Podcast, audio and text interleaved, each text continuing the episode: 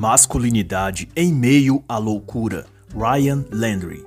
Este é um trabalho de análise literária e que não visa reproduzir os pontos de vistas e opiniões do autor e nem dispensa a leitura da obra no seu todo. Posso fazer ilações, comparações ou exemplificações para com a política do dia, cultura ou eventos atuais. O autor nada diz de si mesmo, comunica apenas que é um homem comum que vive com esposa e filhos em uma cidade de algum lugar. E quanto à obra, o autor se propõe a discutir e a refletir sobre o tema da masculinidade, que ele arroga ser a base da sociedade, porém uma estrutura que está hoje danificada. E em sua primeira fala, ele diz que a masculinidade é a fonte da qual a segurança e a ordem brotam no mundo. Todavia, de acordo com o autor, essa masculinidade tem sido covardemente atacada, corrompida e relativizada. E ele acusa a modernidade, usada como plano de fundo cultural por movimentos ideológicos ginocráticos, que traduzindo quer dizer o feminismo e seus grupos maquiavélicos.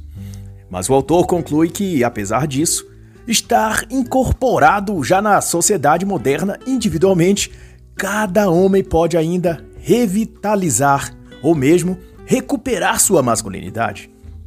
Em sua concepção, o espírito masculino está adormecido dentro dos homens, porque esses homens estão sendo intoxicados pela cultura moderna, que dissemina ideias e mensagens nocivas que contaminam a mentalidade pública, da sociedade para com os homens, das mulheres para com os homens e dos homens para consigo mesmos.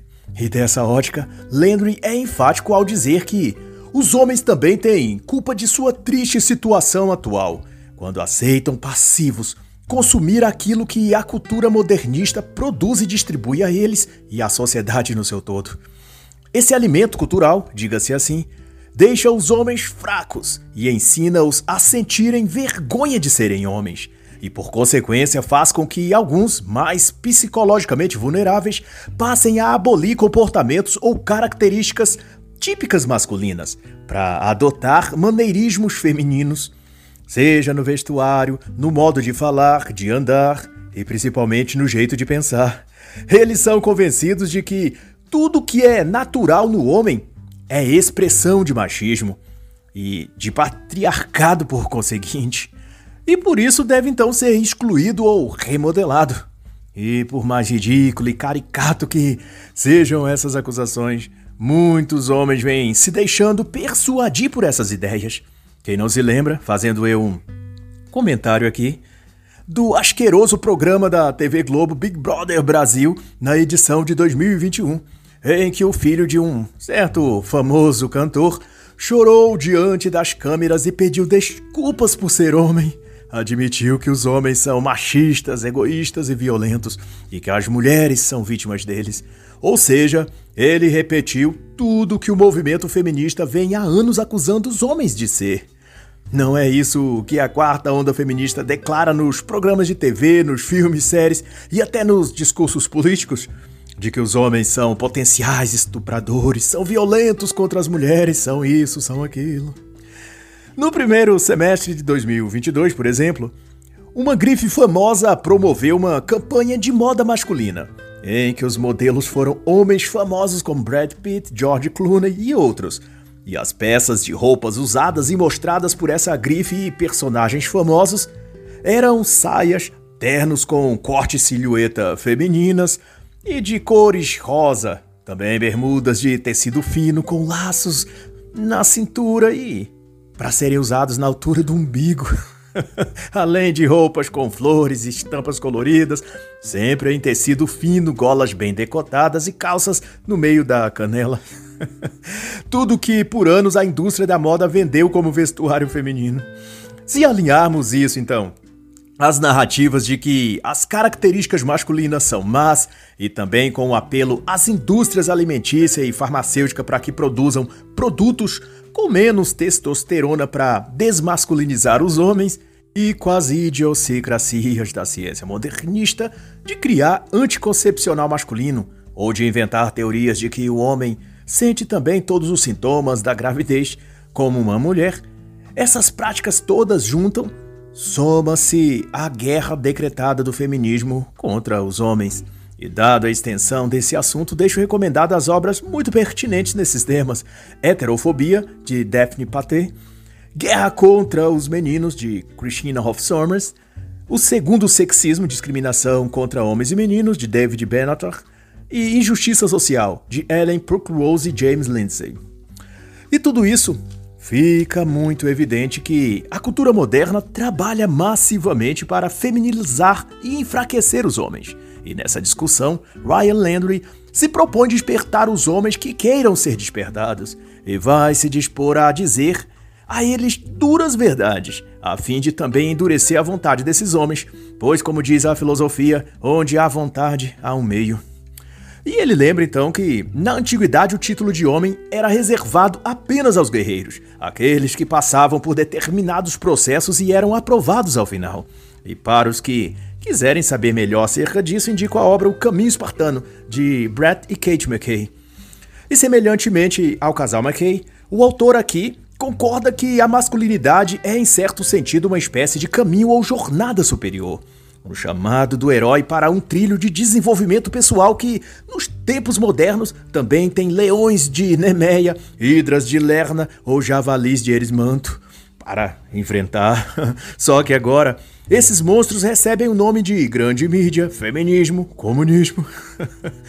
e se me permite o leitor fazer eu uma analogia apenas para efeito didático, a saga de Hércules, o herói mitológico, encontra várias similaridades para com a jornada que o homem tem de percorrer na vida real, agora na modernidade. A deusa Hera, representando o feminismo, interferiu no casamento de Hércules, levando o relacionamento a um trágico fim. Isso ocasionou de Hércules ser levado a uma jornada de 12 tarefas ou etapas, onde teve desenvolvido sua força, sua coragem e suas habilidades, ou seja, seu crescimento interior e geral. Mas assim como o homem moderno, a fraqueza de Hércules era o ginocentrismo, e em seu complexo de cavaleiro branco, ele esquece a Red Pill e sucumbe à paixão por uma mortal que o traiu depois.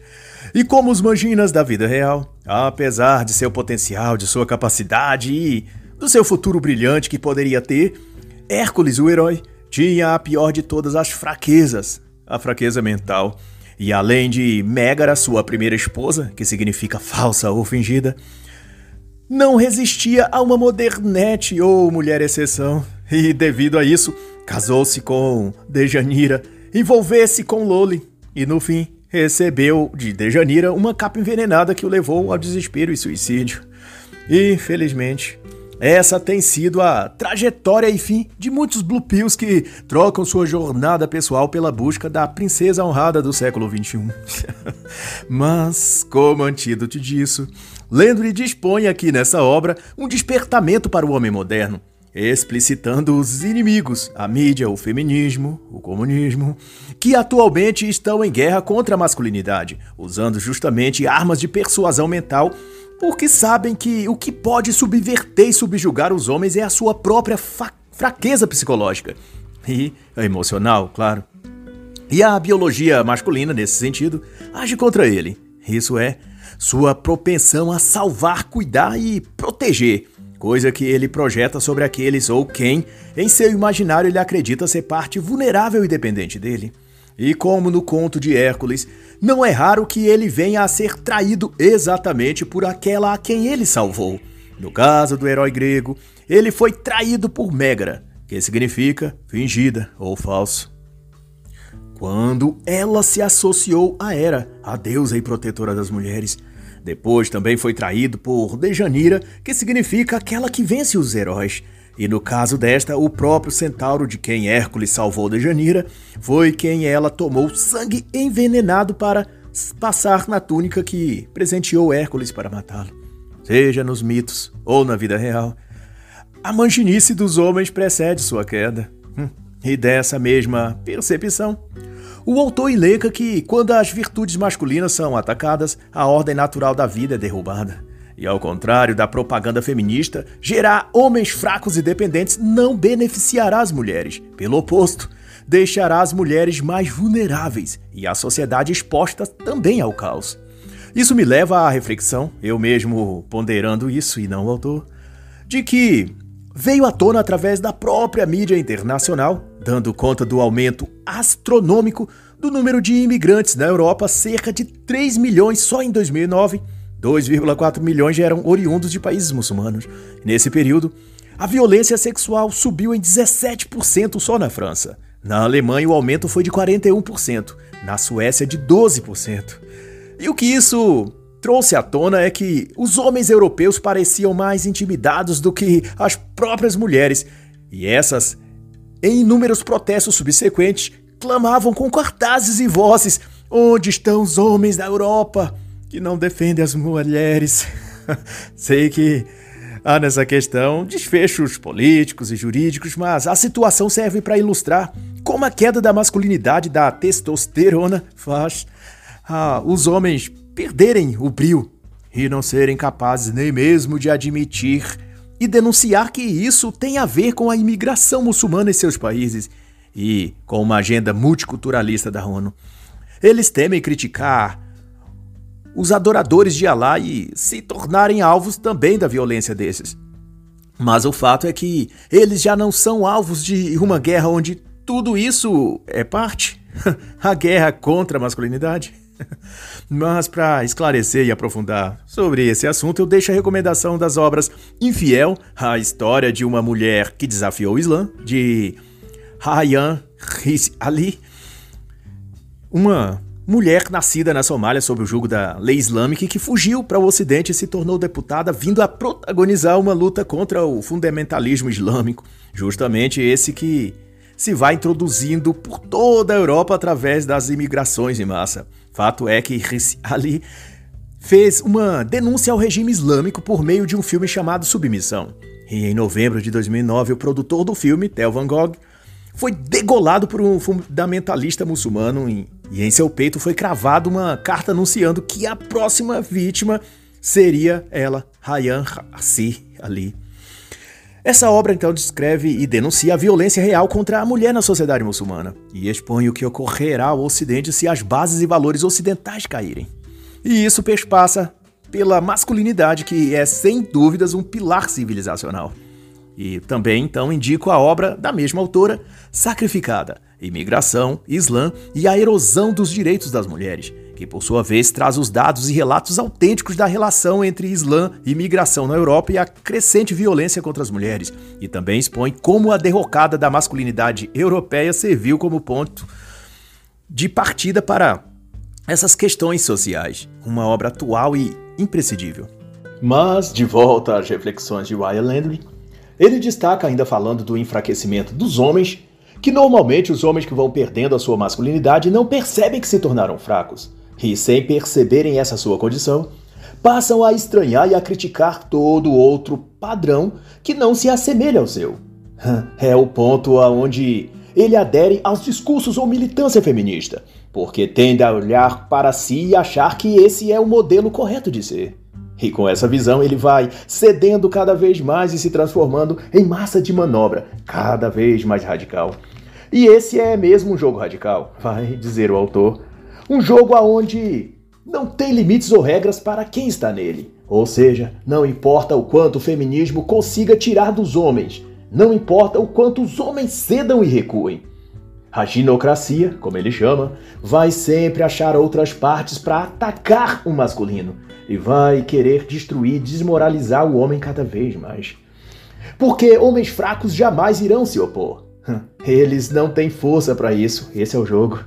E de fato, isso tem dado certo. Na perspectiva do autor, para ele, os homens estão cada dia mais sonâmbulos na vida, imersos e escravizados por prazeres hedonistas, recusando-se a crescer, presos à síndrome de Peter Pan. O autor, Dan Keely, inclusive tem uma obra clássica sobre esse tema que se chama Síndrome de Peter Pan, em que eu deixo então a recomendação. De todo modo, o autor elabora e é incisivo nisso ao dizer que ser homem é ser parte de uma ordem que estrutura a vida ante o caos. A masculinidade é parte de uma energia que equilibra o próprio universo e existência. Se entender isso, o homem compreenderá o seu papel e o seu chamado nesse mundo. E Landry dá uma bronca e chama para a realidade esses homens que se recusam a crescer. Ele diz: não seja como uma mulher ou uma criança. Não culpe seu pai, não culpe sua mãe. Esta é a sua vida. Por isso é responsabilidade sua. Tenha padrões elevados, se você quiser ser elevado. Se você viver de acordo os menores, também será pequeno. Sua moral tem de ser melhor, sua espiritualidade tem de ser melhor, suas conquistas, seu porte, suas atitudes, sua fala, tudo em você tem de estar em níveis mais altos e mais dignos do que o das massas, porque as massas seguem as modas culturais e o verdadeiro homem não segue ninguém a não ser seu próprio caminho e jornada, seu próprio chamado.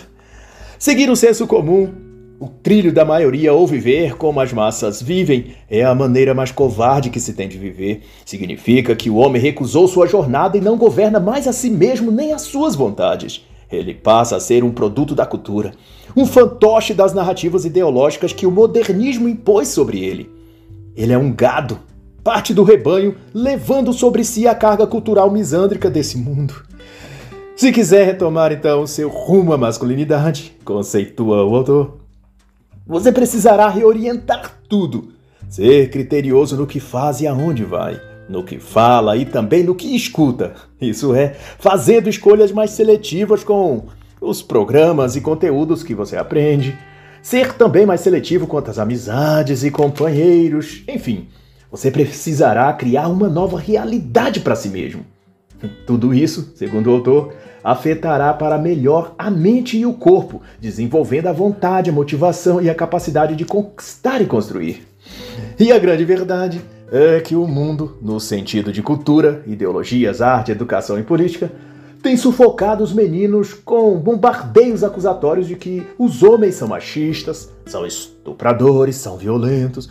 E isso tem feito com que esses garotos mais jovens se recusem psicologicamente a crescer, porque vão assimilando a condição de homem adulto a algo ruim, a um tipo de monstro que esses jovens não querem ser. É como se perguntar: o que você quer ser quando crescer? E a resposta for qualquer coisa, menos um homem. Mas ao mesmo tempo, essa mesma força cultural igualmente faz pressão sobre os homens adultos, mas no sentido contrário, desses homens desistirem da masculinidade e retornarem à idade infantil. Isso psicologicamente falando, claro. Dito de outra maneira, a mesma força ideológica empurra os homens adultos para baixo e mantém os meninos pequenos. Isso em termos alegóricos. E ainda na metáfora, Landry vai discorrer que os homens, devido a esses fatores, ficaram tão diminutos que não conseguem mais olhar para cima, para o alto das estrelas. Eles estão tão reduzidos que só olham para baixo, para a minúscula tela de seus aparelhos celulares, porque seu mundo se tornou do tamanho de seu smartphone. O homem antigo, diz então o autor, olhava para o céu, para as montanhas e para os mares e queria desbravá-los conhecer novas terras, explorar outros lugares, desbravar o desconhecido. E movidos por essa energia e paixão, cruzaram oceanos, descobriram civilizações, fundaram novas culturas. Ah, o homem de agora tem medo de arriscar.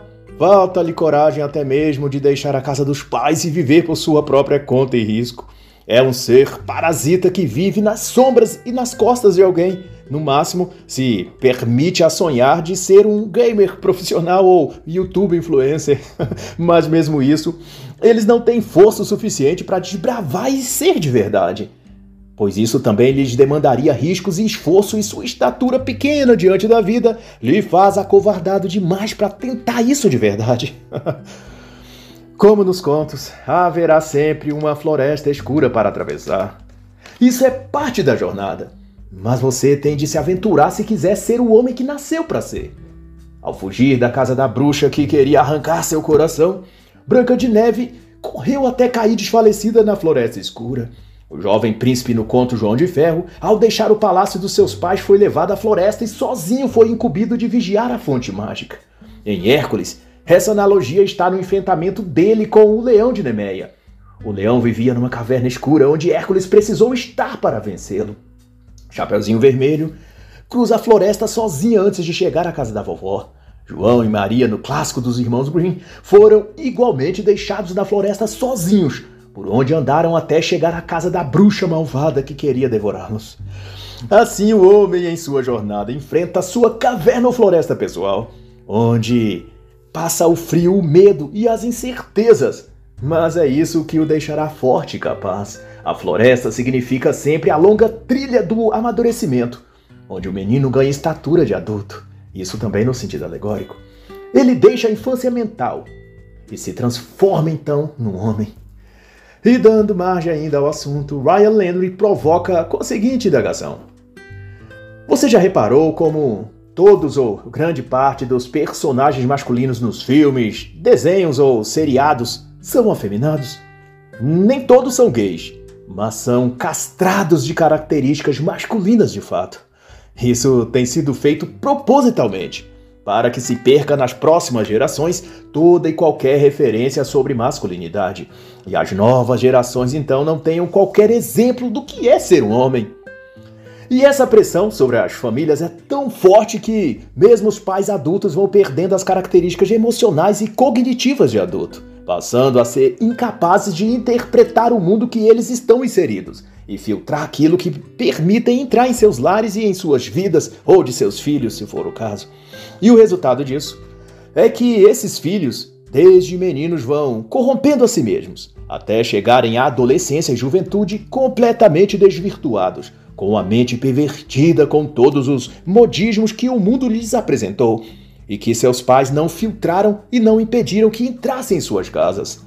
E hoje, além da TV e das escolas, a internet é a grande fonte por onde esses jovens alienam suas mentes. Landry cita o exemplo da década de 1970, quando a cultura da época ensinava aos filhos que era legal, ou cool, como se dizia à época, os filhos adolescentes ouvirem Beatles e tomarem cerveja. E se os pais não liberassem isso em casa, as escolas ou esquinas eram o ponto de encontro daqueles que se candidatavam à rebeldia juvenil. E tantos pais, por medo de perderem ainda mais os seus filhos, foram cedendo, aplicando o modelo permissivo de educação que a cultura lhes ensinava que era o ideal para aquela geração de jovens. E depois disso, também pontua o autor, veio a geração anos 90, e a desvirtualização da época era experimentar a maconha. O pretexto era o mesmo, de que aqueles eram tempos modernos. Não adiantava proibir os jovens, o correto era deixar eles viverem essa onda que, ao chegar à fase adulta, eles estariam plenos e amadurecidos por essas experiências. Aí chegou os anos 2010 e o cool, o legal, ou o da hora, como era então a gíria, era testar os efeitos da heroína ou a cocaína, e isso nunca mais teve fim. E tudo sempre bem embrulhado com um manto de motivos culturais, sociais ou psicopedagógicos da época. Mas o fato concreto é que esses rapazes estavam se perdendo e depois de se tornarem pais, os que sobreviveram para obter isso eram pais incompetentes, permissivos, lenientes, muitos traumatizados por tudo de ruim que sua própria educação quando jovem trouxe a eles. Uma geração que não cresceu mentalmente, agora tentando educar uma geração que se recusa também a crescer e tem medo da vida. Ai, ai. E suas famílias, por mais duro que seja dizer, mais parece um meme que a cultura inventou do que uma família de verdade. Ao fim, uma geração de meninos criados por seus pais com condescendência aos ditames e modas que a cultura lança. Será então inevitavelmente uma geração de adultos incapazes, perdidos e fracos tal como muitos homens adultos atuais são, porque sua base familiar de educação e criação foram falhas para com eles. Seu pai foi fraco ou omisso, ou cultivava vícios que o incapacitava de instruir bem a sua família. Já sua mãe, tias ou avó eram igualmente péssimas educadoras, deram-lhes direitos sem cobrar deveres ou coisa assim. E depois de adulto, esses homens replicam esses modelos falidos de condução da família, porque eles mesmos, esses homens que agora são pais, nunca progrediram de verdade da infância ou adolescência para a mentalidade de adulto. Continuam crianças em corpo de gente grande. e para aqueles que têm filhos, Ryan Landry faz um desafio. Ao olhar para você, que tipo de homem seus filhos veem? É o que ele indaga E para os que não são pais, a pergunta é: ao olhar para você, que tipo de homem a sociedade, as pessoas ao seu redor, sua família ou seu meio social vê? Hum. E para ajudar a quem queira progredir mental e intelectualmente nesse sentido, eu indico duas leituras: A Morte do Adulto, de Diane West, e A Criação da Juventude, como o conceito de adolescência revolucionou o século XX, de John Savage.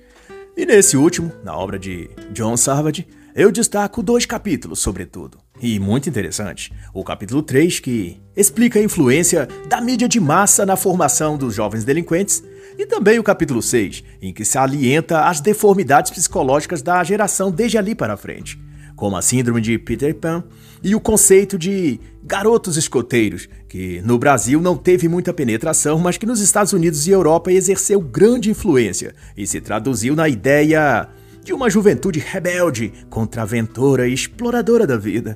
Chamaram-se escoteiros devido ao apelo à liberdade e à ideia de aproveitar a vida. Era demarcado pela cultura de acampamentos jovens, retiros, onde os adolescentes ficavam totalmente à mercê de si mesmos, sem a supervisão de adultos. Eram adolescentes reivindicando a liberdade de adultos, mas é claro, sem ter de arcar com os deveres e responsabilidades que os adultos devem ter. E o resultado, como não podia deixar de ser, foi o de uso e consumo desenfreado de drogas e álcool, sexo, gravidez na adolescência, brigas e acidentes de carro por direção alcoolizada, o que teve um custo de longo prazo trágico para a sociedade americana e para as gerações subsequentes a esses fatos. Mas o livro e o autor traz para além disso excelentes conceituações acerca da síndrome ou complexo de Cinderela.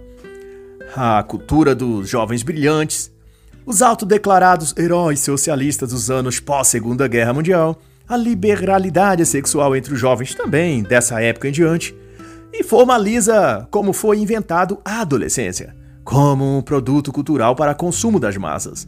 Isso se fez com a publicidade e a engenharia social, tendo seu marco zero no lançamento da revista Cult 17, ou 17 se preferir, em setembro de 1944. E não obstante o enfraquecimento masculino, está visível e expresso em toda parte e de muitas maneiras. Antes, nos tempos antigos, comenta o próprio autor, os homens, desde jovens, empunhavam espadas, lanças, machados, facas. No Velho Oeste americano andavam com revólveres à cintura, mas na modernidade, os homens são tão fracos que têm medo até de segurar uma arma. Acham, talvez, sei lá, que a arma vai sair voando sozinha no ar e atirando neles. e para o autor, essa aversão às armas é reflexo de uma mente contaminada pelo ginocentrismo, que age na cultura e na propaganda para amedrontar os homens que passam a cultivar dentro de si medos infundados, delicadeza extrema, sensibilidade aflorada. no geral, esses homens não dominam si mesmos e nem a sua própria vida. São dependentes emocionalmente que a esposa, a mamãe, a vovó ou as titias cuidem deles. E não percebem eles que estão se comportando como escravos mentais de uma cultura que é criada pelos movimentos feministas, que apalharam escolas, redações de jornais, a política, a indústria cinematográfica, de modo que esses homens aceitam seguir as ideias e propostas que vêm desses meios. Assim eles estarão invariavelmente presos ao programa ideológico de desmasculinização dos homens. É por isso que Jordan Peterson instrui aos jovens em sua obra 12 Regras para a Vida que, antes de desejar sair por aí querendo salvar o mundo, o jovem faça antes arrumar o seu quarto. Isso remete alegoricamente à atitude de cuidar e organizar primeiro da sua própria mente e pensamentos, antes de achar que tem aptidão ou sabedoria para arrumar o mundo.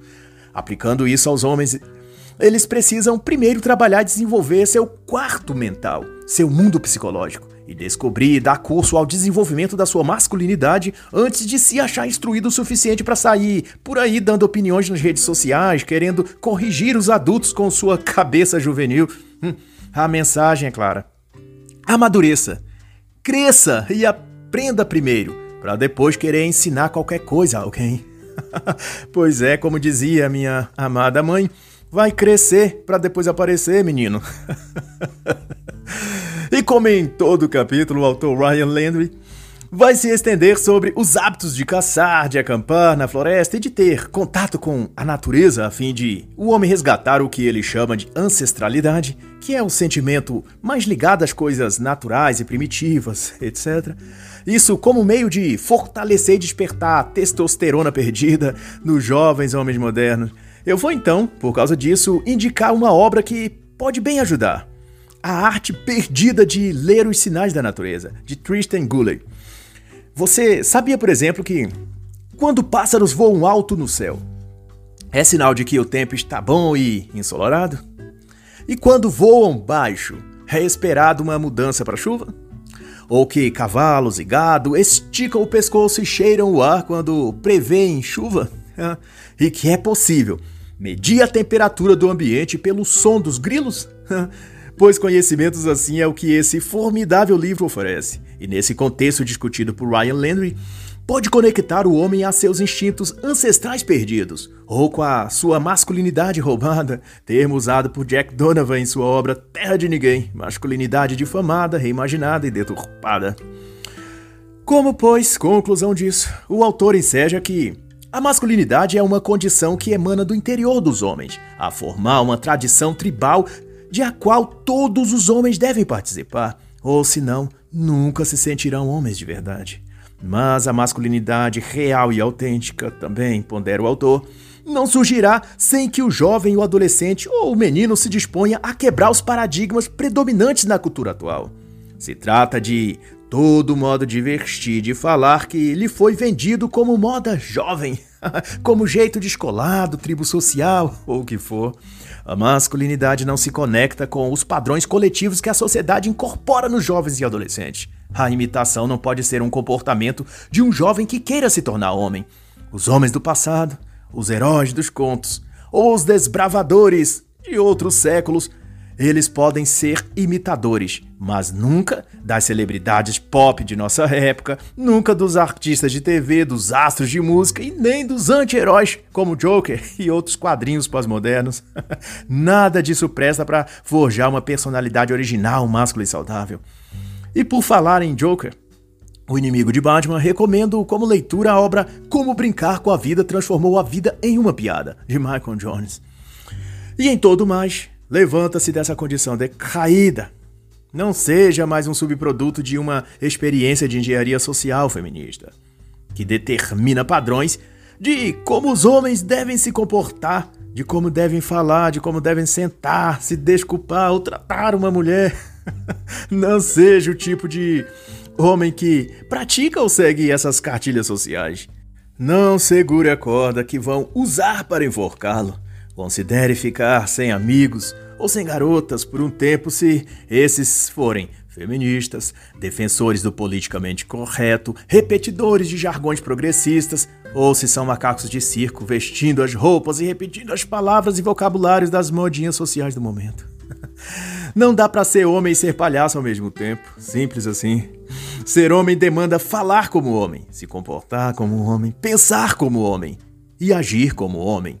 Homens não são bobos da corte, aprenda isso. A masculinidade é um processo orgânico e interno, nasce de dentro para fora. Não pode, portanto, germinar em um solo mental que está saturado e sufocado pela carência social de imitar os coleguinhas, ou os artistas, ou os ídolos que se vê na TV. Somente anulando essas influências externas e limpando sua alma desses entulhos é que aquilo que é natural em você pode brotar e crescer.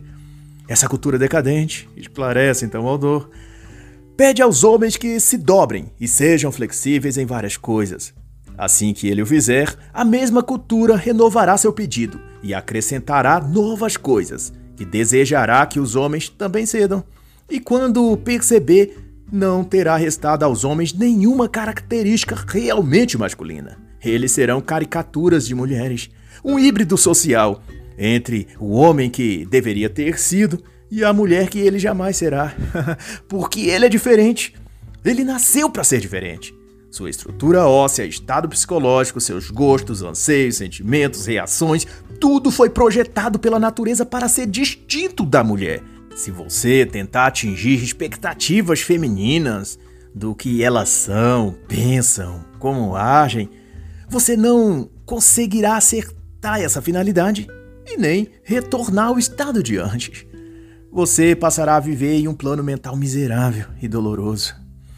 E esse é o resultado do homem tentar ser outra coisa que a sua natureza não foi projetada para ser. Enfim, essa é a mensagem final. Uma vida submetendo-se, encolhendo-se e encurvando-se fará de você um ótimo escravo, mas custará o preço de você nunca experimentar a liberdade e a sensação de ser um homem de verdade. Ou você pode viver alimentando-se psicologicamente por um tubo ideológico que projeta sobre você todo tipo de ilusões, algumas confortáveis, mas nenhuma real. Ou então você pode arrancar isso da sua mente e enxergar a realidade como ela é com todas as suas agruras e desafios. Não será fácil, mas será a vida real. Isso é masculinidade. Áspera, dura, espartana. mas, porém, livre. e assim está escrito: Eu vos escolhi a vós, e vos nomeei, para que vades e deis fruto, e o vosso fruto permaneça. João 15, 16. E assim, encerra a análise da obra Masculinidade em Meio à Loucura, de Waya Landry.